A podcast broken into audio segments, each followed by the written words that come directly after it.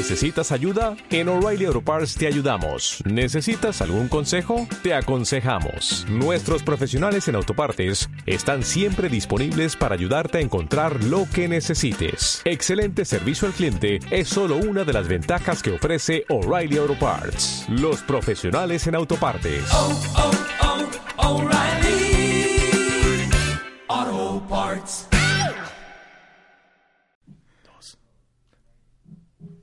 Hola cinéfilos, gracias por acompañarnos en el segundo programa totalmente en vivo de Oculus, todo el cine. Recuerden que este programa está hecho de cinéfilos para ustedes que también son cinéfilos y me acompañan en este 2020 Marx Caudillo. y también Carlos Huerta, ¿qué tal? Bienvenidos. mi nombre es Luis Toriz y Marx, ¿cuáles son las redes sociales? Eh, pues nos pueden encontrar como Oculus Todo el Cine en Facebook, Twitter, Instagram, YouTube y Spotify. Spotify exactamente. Y Carlos, ¿de qué vamos a hablar? Wow, hoy vamos a tener temas muy diversos, muy interesantes, comenzando con la cinta 1917 del director Sam Mendes, multinominada, siguiendo ahí con Underwater, Amenaza en lo Profundo, protagonizada por Kristen Stewart, siguiendo también con la cinta mexicana perdida del director Mi- Jorge Michel Jorge Grau. Michel Grau. Y finalmente, para cerrar el programa, vamos a tener, eh, hablando del tema de Lighthouse, El Faro, la nueva cinta de Robert Eggers, y finalmente nuestras impresiones a los nominados Oscar 2020. Va a estar muy interesante. No se vayan, ahorita regresamos con Oculus, todo el cine. Comenzamos.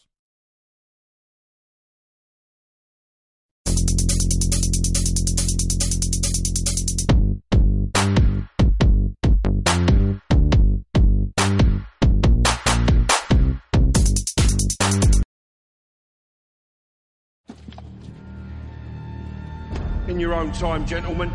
Must be something big if the Channel's here. You have a brother in the 2nd Battalion. Yes, sir. They're walking into a trap.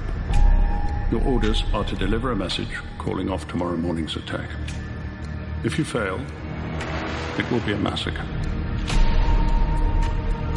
We've got orders to cross here. That is the German front line. If we're not clever about this, no one will get to your brother. I will.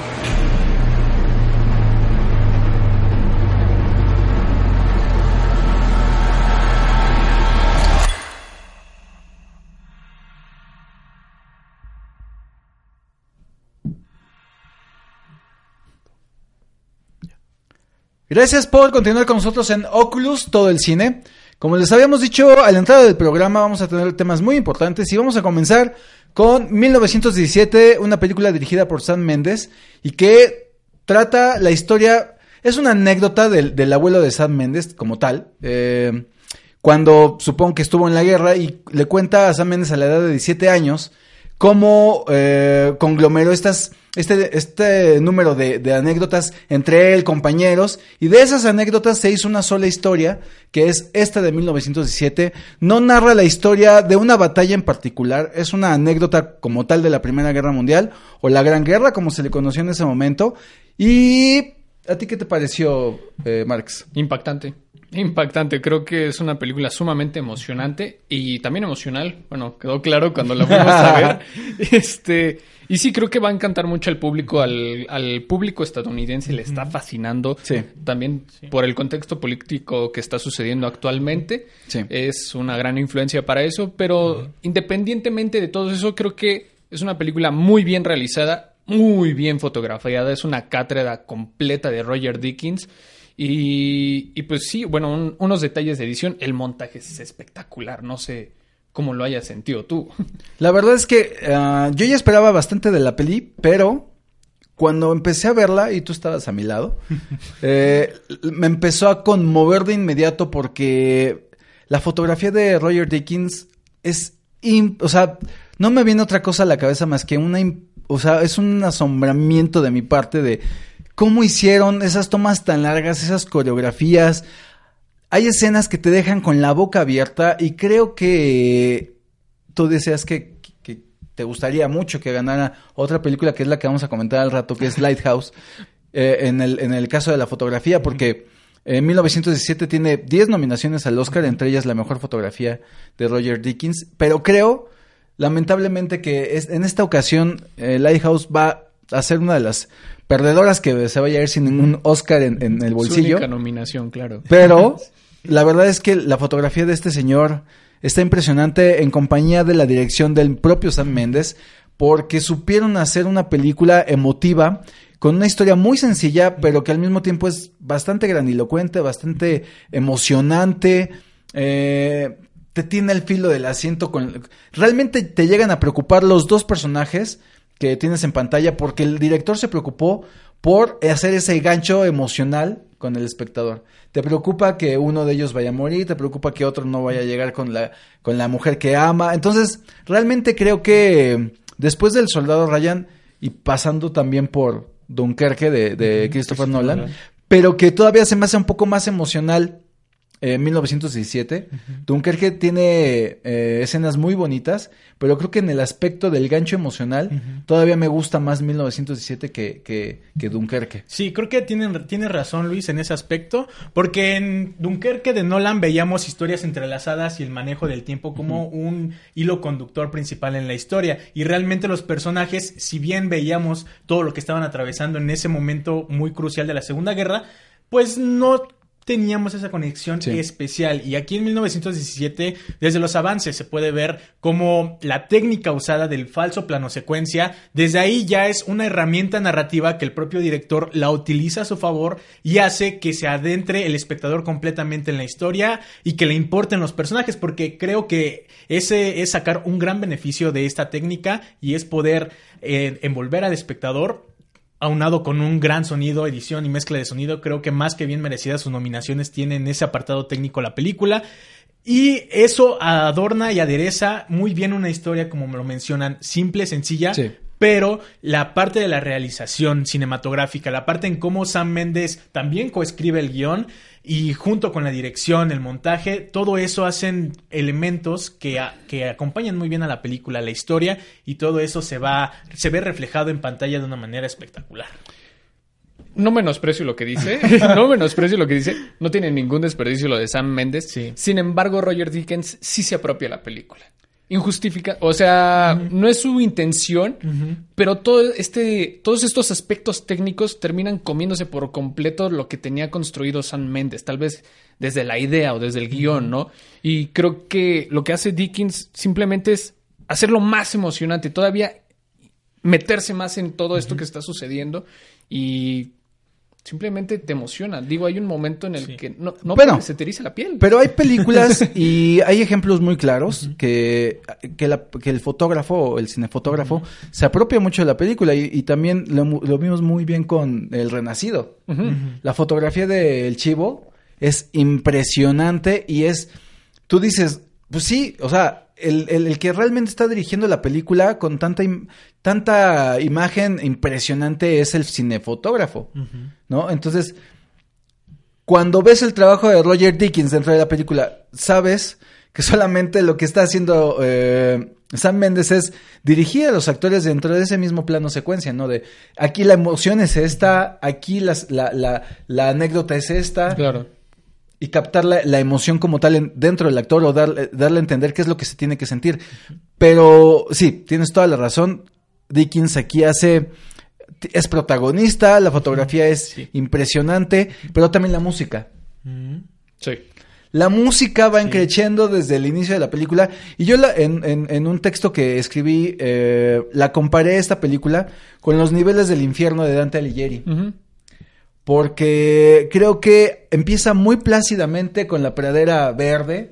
A partir de la noticia de que, de que tienen que ir a dar la- la- el, el mensaje, mensaje lo tienen que transmitir. pasan a un tipo de infierno y vas como en una decadencia de imagen de la tierra, lo- las, las construcciones destruidas, el fuego, la- el juego de sombras en esta construcción roída Es- por la guerra es es impresionante. impresionante. Entonces, creo que eh, también mucho las coreografías entre los actores. De pronto, y había cosas que sí noté el truco donde ahí se va a negros. Sí, y sí. dije, ahí hay un corte, obviamente. Sí, ¿no? está truqueado y cuando lo hace evidentemente es como, ¿cómo te repones de eso? Y eso es lo que decías, ¿no? Lo de las sombras. pff, impresionante. Esa escena de cuando él va saliendo y ve este juego de sombras de las bengalas, dije, no, no, no, no. Qué buen trabajo de Roger Dickens. Y yo creo que esta película, desde que vimos. Es más, cuando vimos los globos de oro y no. Nadie, había, nadie aquí en México había visto 1917. Fue una sorpresa para nosotros Sí. que ganara como mejor película. Bueno, tampoco los estadounidenses la habían visto aún. Ah, sí. apenas también se va a estrenar, ¿no? Con ellos. Eh, ya- ya Pero la una- prensa americana ya la había visto. Sí, Sí. sí, sí, sí. Aquí ni la prensa. Sí. Entonces, cuando la prensa ve que en los Globos de Oro se lleva 1907 mejor director y mejor película, sorprende porque no la habíamos visto y causa Sí. mucha más Claro, expectativa. ¿no? Entonces, que le haya quitado el Oscar a Once Upon a Time como mejor película, o de hecho al irlandés, o a Joker, que le haya quitado como mejor película dramática, es fuerte. Y cuando vi la película, híjole, dije sí. Y si gana esta película como mejor director y mejor película en los Oscar, totalmente merecido. Merecido. Sí. Incluso como... No, no creo que gane como mejor guion. Pero ya lo No, comentamos No, un rato. no, no, no, no, ya tiene ahí asegurado alguien más ese apartado. Pero aquí hay otra también como otra disyuntiva.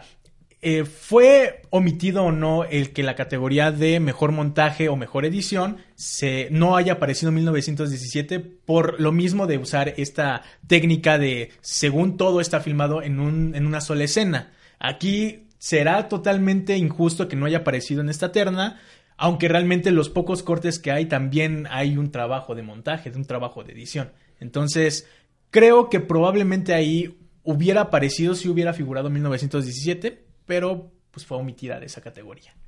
Y la categoría de mejor director, ¿cómo la ves para 1917, Marx? Es probable, es probable. Sí. Yo la ando cantando también para Parasite. Todd no sé Phillips, qué va ¿qué No lo sé. No. No sé qué va a suceder, la verdad. Son muy extraños estos premios, están muy Parasite divididos. consiguió nominaciones y la estoy comparando mucho con Roma El año pasado. Sí, es el Creo que boom. Parasite es el Roma de este Boom año. internacional. Mira, yo le, yo le dejaría al menos, eh, bueno, me, me adelanto a la sección de nominaciones. Sí. Eh, mejor película extranjera y mejor director. Y para de contar. Mm. No sé si mejor director, no me convences. San Méndez se llevará, pero mejor película. Mm. No estoy de acuerdo, pero ya lo veremos el 7 de Discrepo un febrero. poco. Ujú. Ah, Ok. Ah, me están diciendo que vamos a ir a un corte. No me funciona el chicharito, pero bueno. vamos a un corte, cinéfilos. No se vayan, vamos a continuar con Amenaza en lo Profundo. Vayan a ver 1917, se estrena ya este fin de semana. Sí, este fin de semana. Este fin de semana. ya, este Ya, fin de ya, semana. ya, ya. Y la verdad es que vale muchísimo la pena que vayan a, a ver esta película. eh, que está nominada a los Oscars, 10 Oscars, San Méndez. Vamos a un corte, regresamos. Esto es Oculus, todo el cine.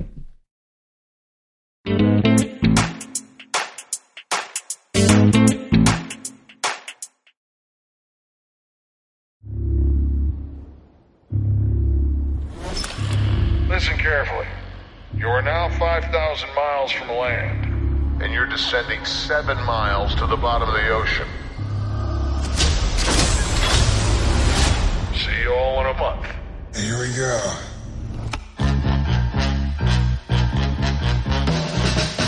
All right, we're gonna do this. Let's do this.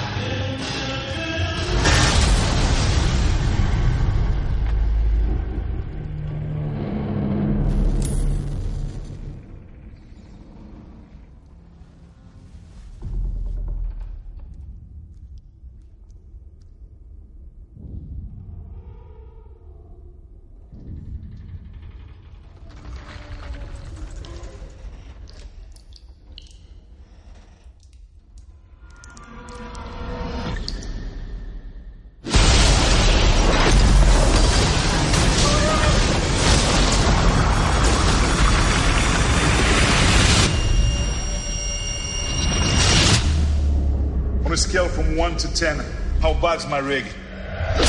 Ten. We drilled to the bottom of the ocean, and we don't know what came out.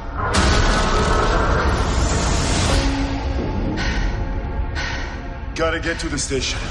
How will we even get there? We walk. We're just gonna walk with insufficient oxygen across the bottom of the ocean. You don't know what's out there. Worst idea ever.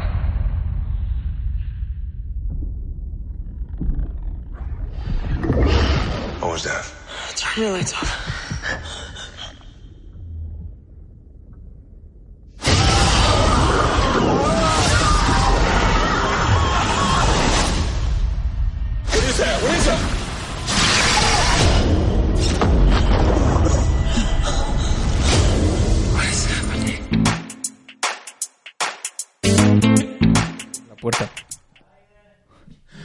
Gracias por continuar con nosotros, cinéfilos, a Oculus Todo el Cine. Ya terminamos de hablar de 1917 de Sam Méndez. Ya se estrenó este fin de semana. Pero algo que ya se estrenó este fin de semana y que probablemente muchos tienen el prejuicio de que es una película con Kristen Stewart y, y que todavía a muchos no les convence Kristen Stewart, pero fue la mejor actriz de la década. Declarada. Entonces, nadie tiene que decir nada. A mí me gusta. Entonces, actriz de la década, amenaza en lo profundo. Es una película Mala. que- ¿De qué trata? Nada más por eso, ¿de qué trata amenaza en lo profundo? Pues fíjate que trata acerca de una base submarina, ¿no? No sabemos si actualmente o futurísticamente. Creo que futurísticamente. Sí, futurísticamente. Y pues nos adentra luego, luego en, la, en el problema. No pasan ni, do- ni cinco minutos. No pasan ni cinco minutos y ya nos está diciendo que acaba de ver una falla en la en esta estación submarina y que todo se empieza a destrozar. Las personas no saben qué está sucediendo y un grupo de personas que trabajaban en esta base tratan de sobrevivir a algo que no conocían, que, que emerge de, de las profundidades. Es como, bueno, sí, como dice Mark, Mark esa es la, la sinopsis y no pasan cinco minutos, o sea, realmente el director, una, no se preocupa por elaborarte nada sobre los, sobre los personajes. O sea, no te dice de dónde vienen, por qué están ahí, solamente sabes que Kirsten Stewart es una eh, ingeniera eh, en sistemas computacionales y listo. Después te encuentras con el, con el biólogo, después te encuentras con la que está haciendo el servicio social ahí, y así te vas encontrando con los personajes, pero de su background personal, de por qué están ahí, no hay absolutamente nada. Nada te dice por qué van a morir uno a uno y, y por qué tampoco hay una bestia saliendo de lo profundo. Y es una bestia que parece un Keiju, tal cual parece un Keiju. Primero ves como que estas criaturas medio raras, como que parecen los monstruitos de no le temas a la oscuridad. Sí. ¿Sí o no parecen? No lo había Sí. pensado así, pero sí. Parecen un poco más grandes y después te das cuenta que es un monstruo todavía mucho más grande. Entonces, eh, el director quiso dar como que algo a Alien, Es- pe- películas como Esfera con Dustin Hoffman y Sharon Stone, el, el- el secreto del abismo, hace una mezcolanza muy extraña de películas que ya conocemos. Exacto, o sea, Y en lugar del espacio, en la En profundidad del océano de las islas de las Marianas. O sea, literal. exacto. A ti te, te, sí la- a ti te gustó. Digamos que como entretenimiento. Bueno, es que a mí me gustó. Como entretenimiento, la verdad es que vale la pena. Tiene buenas secuencias, muy bien construidas, el diseño de producción.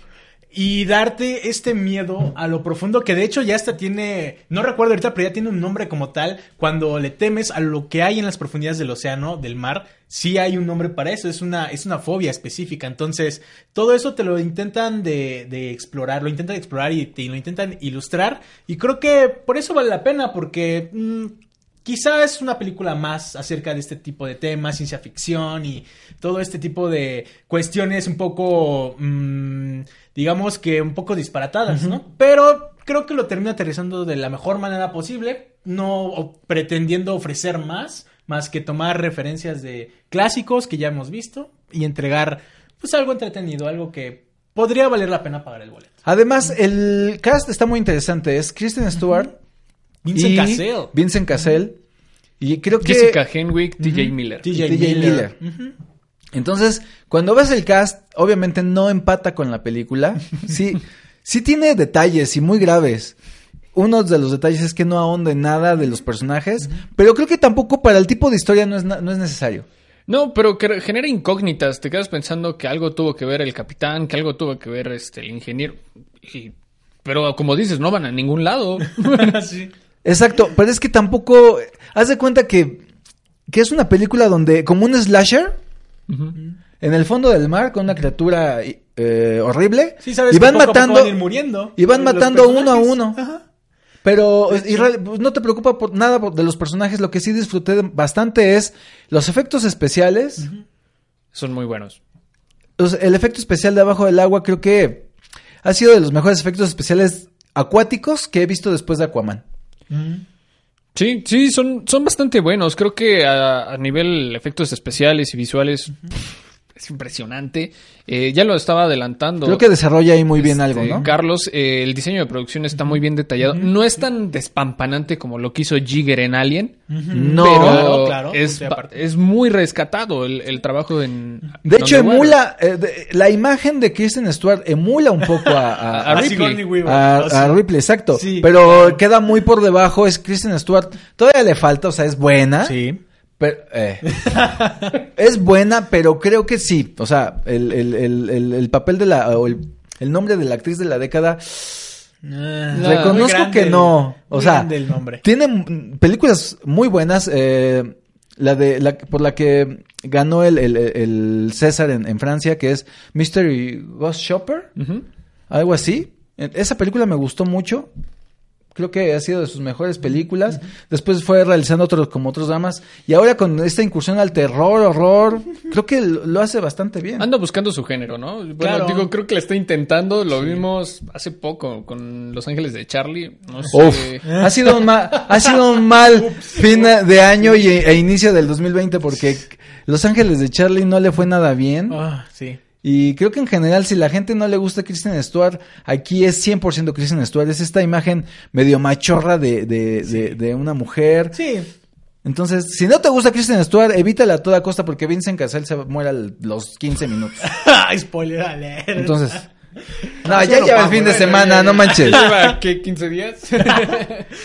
Eh, y cinéfilos, vamos a terminar este corte. Tenemos una invitada especial, regresando de, de este corte. Vayan a ver eh, Amenaza en lo Profundo con Kristen Stewart. La verdad es que vale la pena. No es un desperdicio total del boleto ni del dinero. Sí vale mucho la pena que la vayan a ver, se la van a pasar muy bien. Si son muy quisquillosos, mejor sáltensela. Pero bueno, Eh, vamos a un corte. Esto es Oculus, todo el cine. Ahorita regresamos.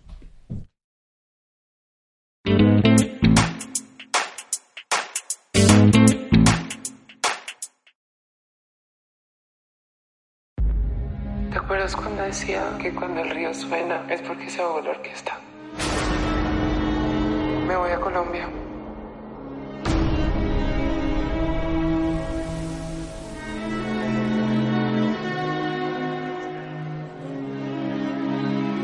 Hola. ¿Cómo te llamas? Fabián. ¿Aquí trabajas? Claro. A ver, demuéstrame. Ahí se sientan los violines, atrás las maderas. ¿Y tú qué haces? Yo me paro frente a los músicos, muevo las manos mientras ellos hacen todo el trabajo.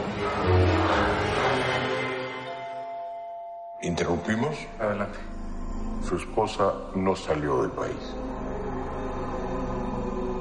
¿Qué carajo se creen que le enterré en el jardín o qué? Traté de contactarla por todos los medios, pero no me respondió. ¿Quién se va de casa y deja su computadora? ¿Y sus lentes? Yo no quería esto. ¿Sospecha de alguien, maestro? No conocemos a nadie aquí. Es una mujer muy bonita, podría ser un amante. No, vecino. discutimos un poco, pero nada importante. Aquí todo es importante, maestro. ¿Y no te preocupa? Claro que me preocupa.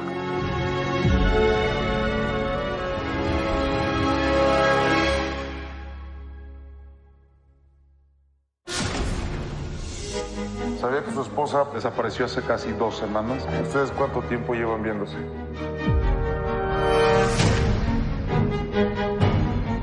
Ten cuidado, los hombres como él no tienen escrúpulos cuando se trata de mujeres como tú.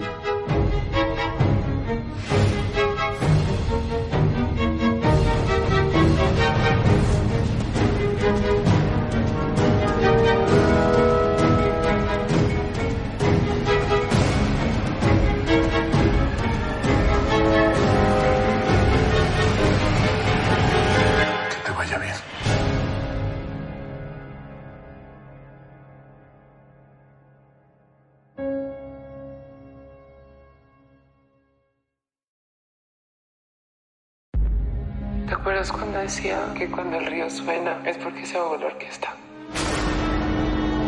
Me voy a Colombia.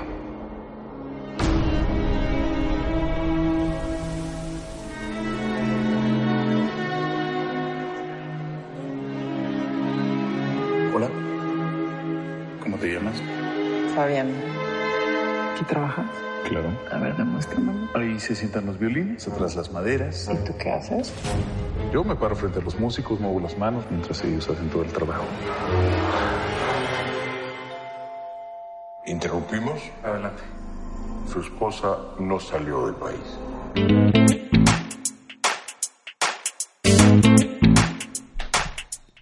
¿Ya? Ok. Gracias por continuar con nosotros, cinéfilos. Esto es Oculus, todo el cine. Como les habíamos comentado, tenemos una invitada especial. Y les presento a Quetzali.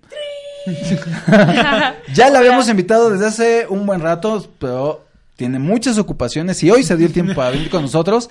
Quetzali, te presento a Marx, Carlos y yo, Luis Toriz. ¿Y qué, a qué te dedicas? ¿Qué haces? Dile a la gente qué es lo que estás haciendo en este momento. Bueno, para empezar, un placer estar con ustedes. Por Gracias. fin, por fin. Una chica aquí poniéndole un poquito de dulce a esta mesa. No, muchísimas gracias por la invitación. Para mí es un placer. La verdad es que soy cinéfila de corazón, me encanta. Eh, bueno, me dedico, soy la conductora de WWE. Así que síganme en redes sociales si quieren saber más del American Wrestling. Y también estoy estudiando mi maestría en cine. Escribo terror. Soy apasionada del terror. Así que creo que este tema, esta película, vamos a sacarle jugo. Es pura carnita. Pura carnita. Gracias por venir, Lucero. Y vamos a hablar de Perdida, de Jorge Michel Grau. Y para empezar, pues platícanos la sinopsis, ¿no? Uy, la sinopsis, venga. Pues resulta que Paulina, bueno, vamos a hablar. Paulina es una chica que está eh, enamorada. Se viene desde Colombia acompañando a, a su, A su chica, pareja. a su pareja, que resulta que también es muy interesante hablar, a, o sea, de qué, se- a qué se dedica la pareja, ¿no? Que es un director de orquesta. Entonces acompaña y se, al amor de su vida y se viene a radicar en la Ciudad de México. En la Ciudad de México se encuentra con que, pues, el amor de su vida ya está muy involucrado en, en- en la chamba, ¿no? Entonces es- la deja, la descuida un poquito de lado y Paulina resulta que se empieza a volver medio loquita, ¿no? Eh, de celos. Y los celos la trastornan a tal grado de que empieza a ver, eh, ¿cómo lo podremos decir de manera suavecita? Pues que le están comiendo el mandado. Se lo están comiendo. Literalmente. O sea, no, es que cómo, se lo están comiendo. Entonces ella, eh, bueno, hay algo interesante que compartir aquí. Ellos rentan una casa, ella escoge una casa muy nice y ahorita vamos a tocar esos temas. Entonces ellos rentan una casa y la casa tiene un habitáculo. Y resulta que Paulina le quiere dar un sustito, ¿no? Eh, haciéndole pensar que se escapa de la casa y que lo deja, lo abandona. Pero ¿qué creen? Que todo resulta ser un sustito para ella. Y- Sí, porque ahí hay un giro interesante para no spoilearle a la gente el giro final. Sí, no, no. Pero yo creo, ah, bueno, ¿te gustó? Ok. Mm, no sé. La verdad es que no sabría decir si me gustó o no me gustó. Hay cosas que me gustaron. O sea, a ver, partiendo porque la película es un remake de La cara oculta, una, Una- una colombiana, película ¿no? colombiana del Y no de 2011. la película de David Fincher. Como habían dicho. Ah, como, sí, eso sí. pues, como un- hubo un problemita ahí en periodismo, pero bueno, no es remake de esa película, es completamente aparte. Y, y, bueno, la historia, me parece que la historia es espectacular. O sea, el guion me parece, per- la neta, me gustó muchísimo. No, no me gustó que se tiñera, o sea, que lo pintaran todo, otra vez más el cine mexicano, haciéndolo rimbombante. Esta es la palabra. Pero ¿por qué rimbombante? ¿En qué sentido? Eh, ok, ¿a quién le renta la casa? Desde ahí, ¿no? Le renta la casa a una actriz o ex, A una ex vedette. ex vedette. De esas vedettes que andaban decir con políticos. Ah. Sí.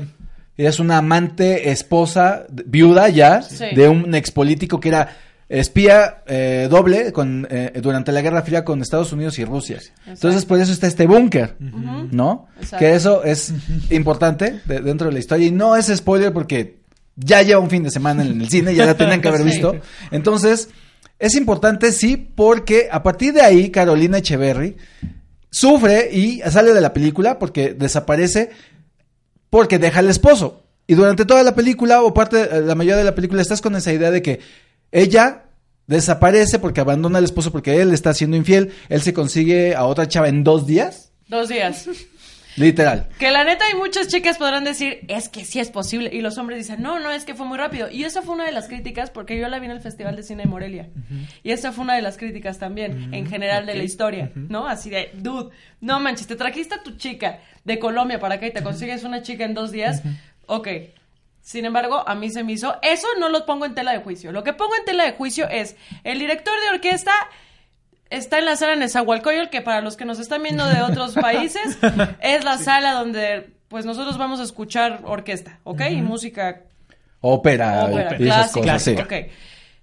Señoras y señores, yo voy, a mí me encanta la música clásica y yo voy así vestida. No, no uso vestidos de gala ni me pongo un peinado. Y entonces se ensalzan mucho la clase alta. O sea, que la clase baja, ¿sabes? Que no puede ir. O sea, porque aparte de los boletos, los tickets tampoco son tan caros. ¿Sabes? Otra vez el cine mexicano decorando. o- Siendo clasista. súper clasista. Entonces, eso no me gustó nada. O sea, hay mucho clasismo acá. Pero es que, bueno, a mí me encantó la peli. Me se me hizo un Hitchcock y no lo vas a negar. Hay un McGuffin ahí. Hitchcock. Sí. Pero es la técnica Gracias, hasta McGuffin. luego. No, pero es una técnica patentada por él. O sea, Ajá. ahí sí lo, ahí sí lo va a respaldar. Claro. O sea, realmente hay un McGuffin que es un giro que no les voy a contar porque ya es demasiado spoiler ya para que la van a ver. Pero ese McGuffin que es un elemento en el cual tienes tu atención toda la película y al final hay un giro que resulta que no era el de los helados, sino que era el taquero de carnitas. Sí, sí, está bien. Está Entonces creo que el intento que hace Jorge Michel Grau, que es director de 719 y de una joya del cine mexicano que somos, lo que hay, bien. Sí, sí, súper bien. hace muy bien de el uso de los elementos hitchconianos que la gente puede reconocer en Psicosis, Ventana Indiscreta, Los Pájaros. Sí, sí, muy ¿No? bien. O sea, claro, es por eso que te digo que no sé si me gustó o no me gustó. Hay varios aciertos que le reconozco, el nivel de tensión, por ejemplo, el profesionalismo, lo voy a decir porque también soy actriz, de, de Paulina, ¿no? Qué manera, porque aparte yo me puse a platicar y aquí sí lo, lo quiero comentar con ustedes. Resulta que la actriz se metió tanto en el papel que ella no conoció a, ¿cómo se llama la, la, la amante que Ah, se la chavita? esta chica Rotlo, Roslo. Entonces, no me acuerdo su nombre. perdón. Cristina Rotlo. Cristina Rotlo. Cristina. no tuvo contacto con Cristina hasta en el momento en el que la vio, o sea, ya, ya verán la escena, o sea, la, la- la escena más choqueante, ahí es cuando Paulina tiene contacto con ella por primera vez. Es una chica que, y dejó de comer, ¿sabes? Tiene una preparación actoral que se nota. La neta es que para mí, eh, Perdida se lleva las palmas Por su actriz. por su actriz. Es que Paulina Dávila, si no la ubican, es la chica que fue novia de Luis Miguel, la novia más importante de Luis Miguel, antes de el personaje de. Camila Sodi en la serie de Luis Miguel la serie. Esta chica que se que es colombiana, que se parece a Shakira, Talentosa. se parece a Shakira parece. y es guapísima Sí, muy talentosa, la y, verdad. la- la y chica. muy talentosa. Hasta hoy vi que sí es talentosa. Pero la verdad es que la película, ¿qué te pareció? Me- se me hizo bien, no... No, me bajes la no, energía, Mark, porque Perdón, ya. No, No, ya, ya, no, te dije digo, no, que- No, está bien, o sea, creo que también empatamos ciertos puntos, digo, la, el- los... ¿Está todo bien? Sí. No, sí, Esto- Sí, es- parece que va a llover, parece que va a llover. Este, sí, creo que empato muy bien con lo que estaba mencionando Quetzal. O sea, hay una percepción terrible, ¿no? En las clases sociales ahí sobre México, pero pues bueno, digo, es un buen intento porque querer retratar una buena historia. Sí. Eso sí lo aplaudo. Pero, pues bueno, creo que se pudo haber pulido mejor. No, y, y la verdad, para cerrar, o sea, yo mi participación en esta película, gracias, gracias, Jorge, porque neta te atreviste a hacer algo que muy Exacto. pocos. O sea, atinaste Sí. a un género que nadie quiere tocar porque son bien miedosos. ¿Hace cuánto Entonces, se hace un thriller? O sea, realmente... No, y de qué forma se hizo, Sí. porque está muy bien, el nivel de tensión, todo está perfecto. Claro. Entonces, por eso yo lo aplaudo y le doy super manita arriba. Sí. Ahí, ahí se nota el respeto, como diría el líder Christoph, su respeto por el género. Un saludo al líder. Cristo. Si algo nos dejó el líder Christoph es que hay que respetar los géneros y más el del suspenso y el del terror. Y Jorge Michel Grau, desde Somos lo que hay, se nota que tiene un respeto por el género. Claro. Y aquí se pule, sabe manejar bien lo- eh, los elementos hitchconianos y vale la pena ir a verla por su elenco, Paulina Dávila. Sí. José María de Tavira y la dirección de Jorge Michel Grau, excelente, la música está impresionante. Impresionante. también. Y la fotografía es bellísima. La fotografía es Los muy son buena. increíbles. Entonces, es perdida. Jorge Michel Grau ya está en cines en este momento. Vayan a verla. Si ya la vieron, déjenme en los comentarios. Vamos a un corte y regresamos aquí a Oculus. Todo el cine no te vas a ir, ¿verdad? Te vas a quedar. No, no, aquí me quedo. Aquí se queda, aquí se queda. Ahorita regresamos. Tell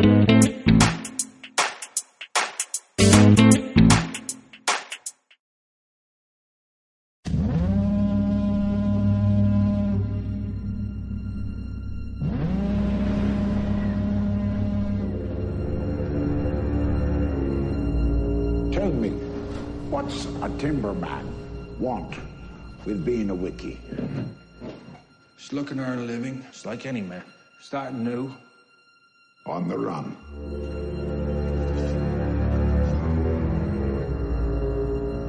Keeping secrets, are you? No, sir. Why don't you spill your beans?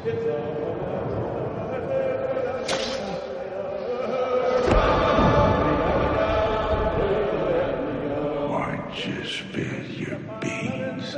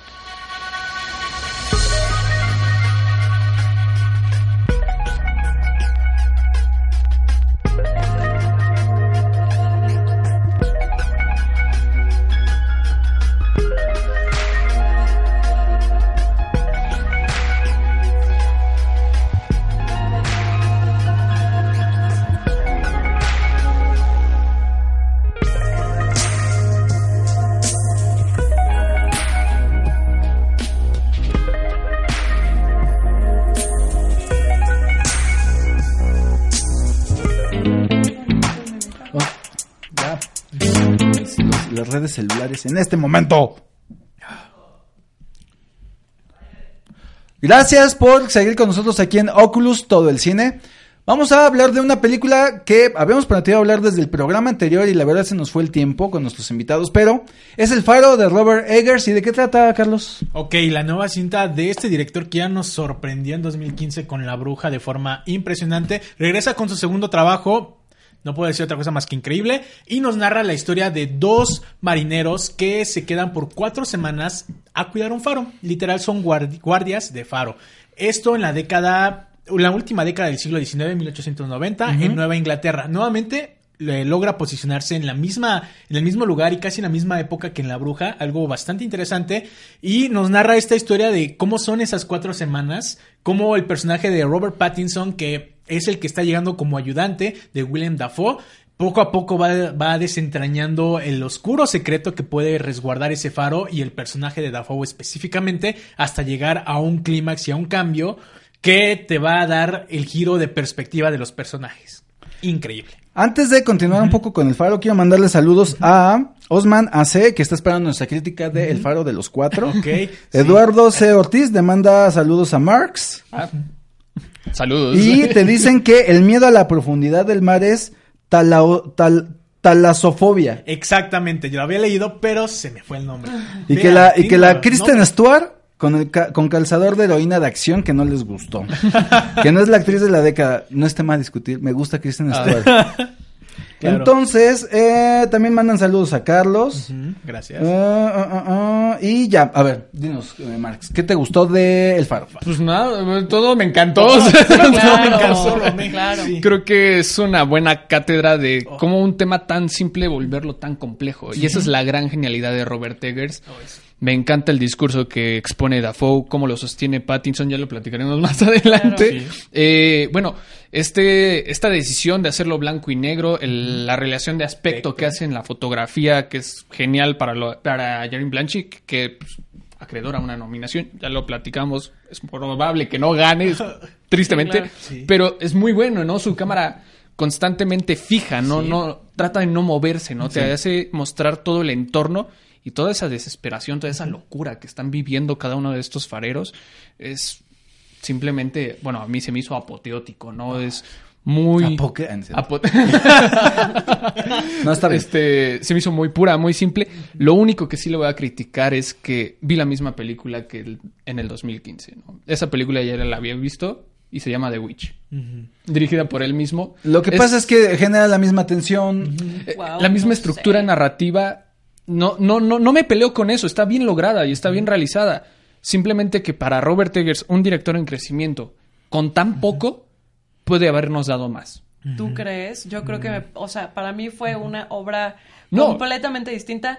Tanto, por ejemplo, que se atrevió a hacer algo que no lo veíamos, o sea, hace cuánto no vemos a un director jugar con el aspecto. O sea, los aspects desde el inicio. Ya estamos empezando con la tensión a full.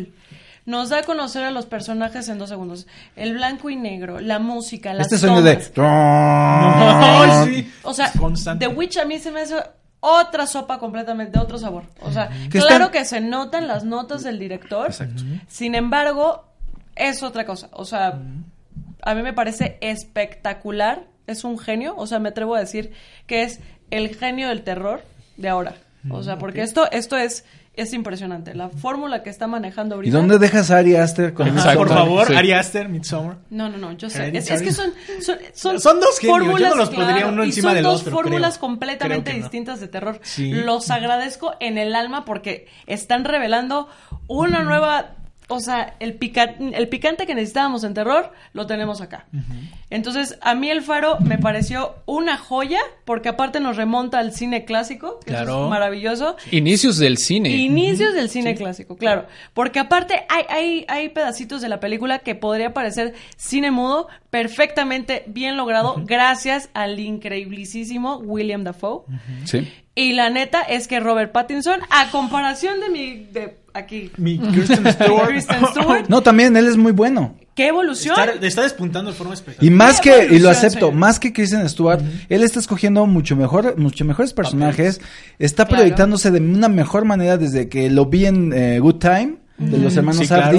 Impresionante, y ahora que lo vi en El Faro dije, Ay, sí. le hace la batalla a Dafoe de una manera como nunca había visto que, le- que un eh, actor joven Sí. como él Ajá. le dé batalla a un actor veterano como Dafoe. Sí, claro, escuela, o sea, escuela por parte de Dafoe, la neta, y qué barbaridad de ponerse al tú por tú de, de, de Pattinson, la neta es que fue, es una cosa increíble, me parece una obra maestra, la tensión se mantiene de principio a fin, que es uno de los principios del terror, yo creo que yo, yo, yo estaba enganchado. A mí, la verdad. Sí. la verdad estoy muy decepcionado porque hay algo que está eh, rodando en redes de, de- de esta molestia por no nominar a Pattinson y a Dafoe por por, estas actuaciones, porque la verdad me, me salta mucho porque es imposible que la academia premie a una película como Huye, que es una película también de horror totalmente diferente, pero que ya estamos abriendo esta brecha de, de empezar a nominar películas de terror y de horror dentro de la, de la academia, pero Maravilla. esta película de El Faro merecía la, la nominación para Robert Pattinson, y si no era Robert Pattinson, a Dafoe. Yo no sé si Robert Pattinson. Yo sí soy mucho más estricta con los eh, cánones de la actuación. Me parece que hay otras películas que, por ejemplo, Pattinson pudiera entrar. Es que aquí se lo lleva Dafoe. O sea, este monólogo que se avienta de maldiciones, sí, qué joya. Sí. Sí, es una Ahí- invocación. Ahí está el Oscar. Sí. Ahí está el Oscar.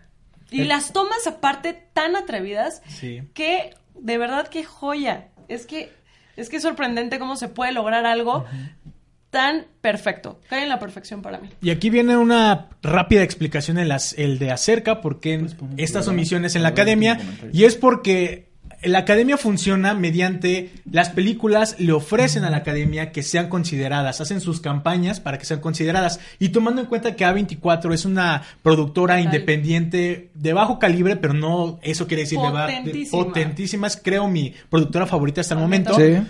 No mm, mandaron al Faro como mejor fotografía, ya tiene la nominación, pero creo que no le tuvieron tanta confianza o no lo sé qué habrá pasado ahí para que no hayan mandado a actuaciones para que fuera eh, efectivamente nominada. Y hay por eso una gran discrepancia porque eh, en esta nueva nominación omitieron varios personajes, no hay personas de color otra vez con el Oscar So White que no tiene nada que ver con el talento. No hay nominación a directoras, a mujeres directoras. No hay nominación a, a personas de, De de color, color. de color. O sea, pero no pasa nada. Sí. No sé. El talento Aquí no se mide de forma racial, de forma de género. Pero la verdad es que yo, yo, yo, yo me esperaba algo diferente, ¿eh? O sea, con el ruido que se vino causando a partir de los... eh, de la Berlinale, ¿no? En- de los claro, de Berlín. sí. Bueno, yo pensé que iba a ser una ola y que entonces las mujeres íbamos a tener un punch mucho más poderoso, pero creo que la academia dijo, no me importa, hacemos lo que queremos porque... porque Hay intereses así es". políticos de por claro. Sabemos que la academia tiene sus intereses políticos por sus nominadas, por sus ganadoras, por lo cual Hay eso temas. también nubla el- la objetividad de premiar realmente a la calidad cinematográfica de forma lo más objetiva posible. Entonces, son muchos intereses los que Hay intervienen. temas interesantes e importantes socialmente hablando dentro de Estados Unidos que está en una posible guerra con eh, Irak. Y, y la Irak. película de 1917, Irán, perdón. Ajá. Y la película de 1917 enmarca muy bien este momento tan tenso Sí. de, de la relación política diplomática entre ambos países y creo que el Oscar va a premiar mucho a 1917 de San Méndez. Es muy probable. Sí. Es De muy. Adiós Tarantino, Sí. adiós Sí. fotografía del faro, adiós dirección de Tarantino también, Sí. adiós eh, incluso Parásitos. Creo que 1917 va a impresionar en los Oscars y se va a llevar de calle a todas las demás películas. Independientemente que me haya gustado, creo que la película por tema, por eh, relevancia nacional, sabemos que los americanos son hipernacionalistas. Uf, No me digas. Sí, por eso creo que, o sea, para mí, si queremos premiar y si queremos ver películas que realmente valgan la pena, o sea, que sean premiadas por la sustancia que tienen, entonces ya no son los Oscar. No. Sí. No. O sea, estamos Exacto. hablando de la comercialización americana y de sí, de un nacionalismo impuesto. Ok, vean los Oscar. Y está bien también para verla, pero Claro. pero no me parece que sea ya un patrón a seguir, ¿sabes? O sea, ya me parece que desde hace mucho tiempo dejó de ser pues no sé. Lo que alguna vez fue, ¿no? D- digamos, la, es la 92 entrega de los Óscares. Si revisitamos la primera entrega y los primeros ganadores, vamos a ver la brecha tan abismal que ha cambiado, ¿no? De Claro. los últimos 10 años para acá, quiénes han sido los ganadores, quiénes han sido reconocidos. Hablábamos ahorita de- detrás de cámaras que México tuvo una gran participación en los Oscar esta última década. Entonces, eso fue un gran logro para nosotros. Los Los directores mexicanos, Emanuel Lubezki ganó el American Cinematography, bueno, el reconocimiento de los cin- eh, Cinefotógrafos. cinefotógrafos en Estados Unidos Sí. Cinco veces. Sí. Es el cinefotógrafo más premiado de la década.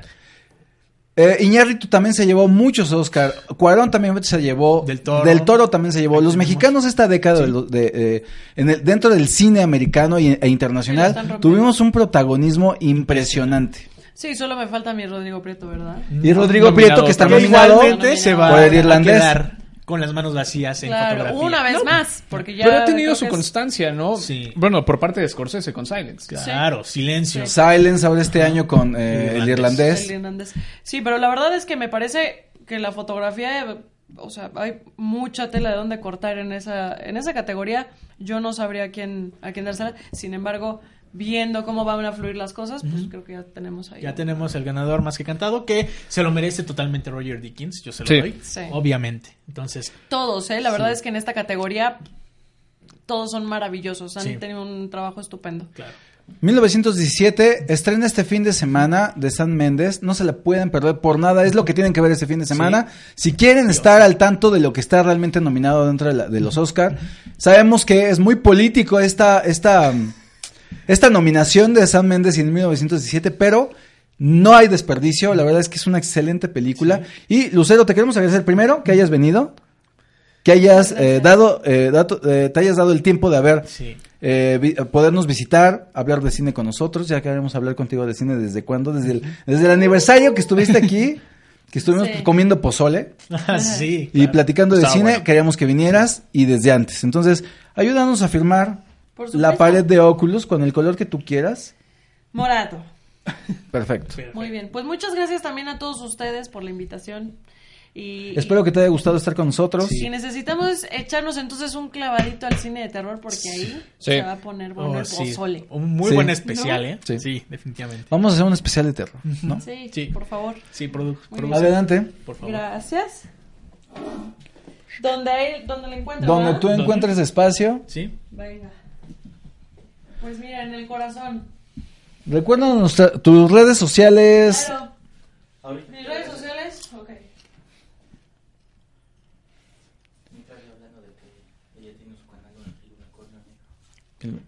Ella, eh, ¿tienes tu canal de YouTube, El Unicornio Negro? Sí, de hecho es canal de YouTube y también canal, o sea, en Instagram. Entonces La- ahí vamos a comentar más películas de terror y, y también un par de, de sorpresas bien cool que se vienen. Así que Es muy interesante. Si ustedes sig- si siguen al Lucero el, el Unicornio Negro, Sí.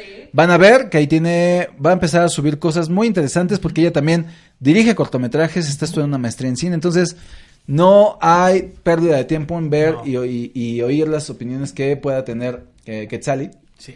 Para cualquier cosa que ustedes quieran saber sobre cine, de verdad que ella vale mucho la pena. Y más el cine de horror porque es súper fan. Sí. Sí, ya pronto, ya pronto. El 30 eh, tendremos mi primer cortometraje.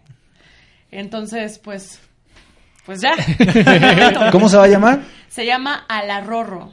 Ok. Que para los que no sepan, Alarrorro es un canto de cuna. De cuna, muy, muy mexicano. emblemático. Sí. Entonces, Y es de terror, como eres fan del terror. sí, como soy fan del terror, así que estoy incursionando y aparte de todo con niños. Ok, ya lo queremos. Sí, es complicado. Es muy Dirigir a niños es muy complicado.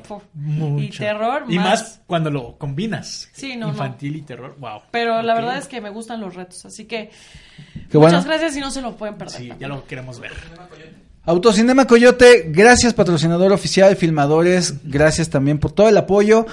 No olviden eh, meterse a autocinemacoyote.com, vean la cartelera, seguramente ya están las películas que están este fin de semana en el cine, porque están estrenando alterna- alternadamente películas comerciales en sus dos sucursales, Insurgentes y Polanco, y seguramente en 1917 no hay mejor forma que ver una película de guerra o bélica en el Cinema Coyote.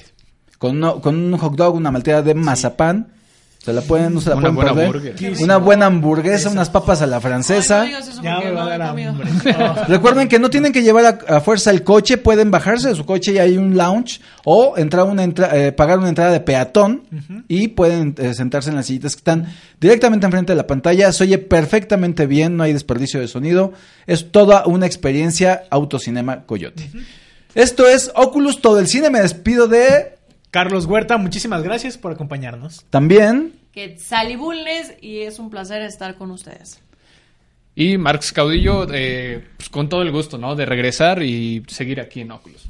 Síganos en nuestras redes sociales, Oculus, todo el cine, Instagram, Twitter, YouTube, Facebook, eh, Spotify. También pueden escuchar ya el programa en Spotify, en nuestro podcast, haciendo el quehacer, lavando el coche, lo que sea. Qué cool. Y eh, mi nombre es Luis Toriz, nos vemos el próximo martes, 9 de la noche, Oculus, todo el cine, Facebook Live y YouTube. Hasta, la próxima, luego. Cinefilos. Adiós.